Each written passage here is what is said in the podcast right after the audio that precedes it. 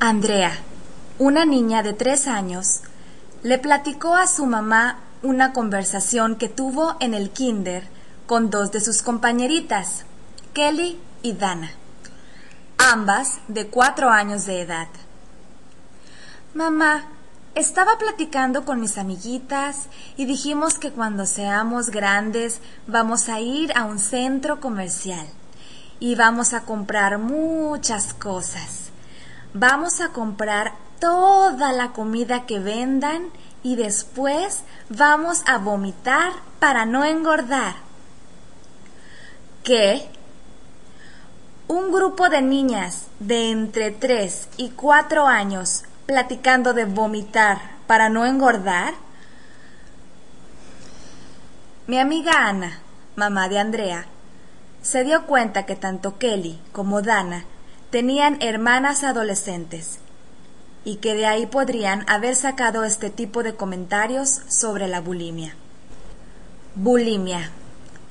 Su característica esencial consiste en que la persona sufre episodios de atracones compulsivos, seguidos de un gran sentimiento de culpabilidad y sensación de pérdida de control.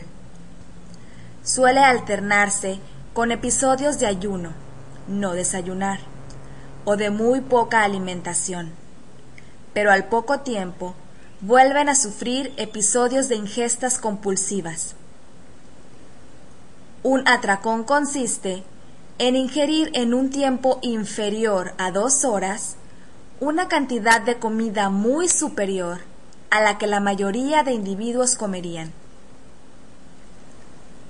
A pesar de que el tipo de comida que se consume en los atracones puede ser variada, generalmente se trata de dulces y alimentos de alto contenido calórico, como helados, pasteles, galletas o chocolate.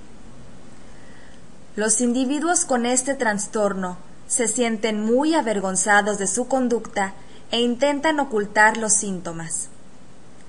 Los atracones se realizan a escondidas o lo más disimuladamente posible. Los episodios suelen planearse con anterioridad y se caracterizan, aunque no siempre, por una rápida ingesta de alimento. Otra característica esencial de este trastorno la constituyen las conductas compensatorias inapropiadas para evitar la ganancia de peso. Muchos individuos usan diferentes medios para intentar compensar los atracones. El más habitual es la provocación del vómito. Este método de purga lo emplean el 80 o 90% de los sujetos que acuden a centros clínicos para recibir tratamiento.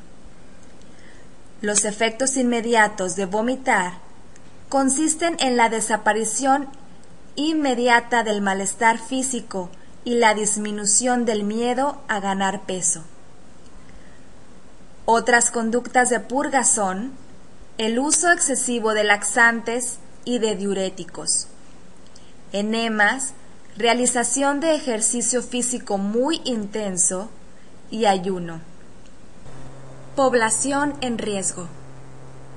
La población en riesgo está formada sobre todo por mujeres de raza blanca y clase media o alta en países industrializados como los Estados Unidos, América Latina en general, España, Canadá, Australia, Japón, Nueva Zelanda y Sudáfrica. La bulimia nerviosa se inicia generalmente en la adolescencia o al principio de la vida adulta generalmente en las mujeres. De cada 10 personas que sufren de bulimia, una de esas es un hombre. Los atracones suelen empezar después o durante un periodo de régimen dietético. Los malos tratos o la falta de atención durante la niñez y la adolescencia, que derivan en baja autoestima, son identificadas como las principales causas de anorexia y bulimia. Los padres de familia juegan un papel muy importante en este sentido, así como en la orientación nutricional en los hijos. Es recomendable que los padres guíen a sus hijos enseñándoles regímenes de una sana y balanceada alimentación. Pero de poco sirve si los padres la promueven sin practicarla. Comer saludable no es matarse de hambre, comer poco o comer solo lechuga. Es aprender a comer y saber combinar los alimentos. También es importante fomentar las actividades físicas moderadas que hoy en día, por el tipo de vida acelerada que algunas personas llevamos, son cada vez menores. Es recomendable también que los padres estén atentos de sus hijos para detectar conductas extrañas o diferentes en su comportamiento y ayudarlos a encontrar el tratamiento o la orientación que éstos necesiten.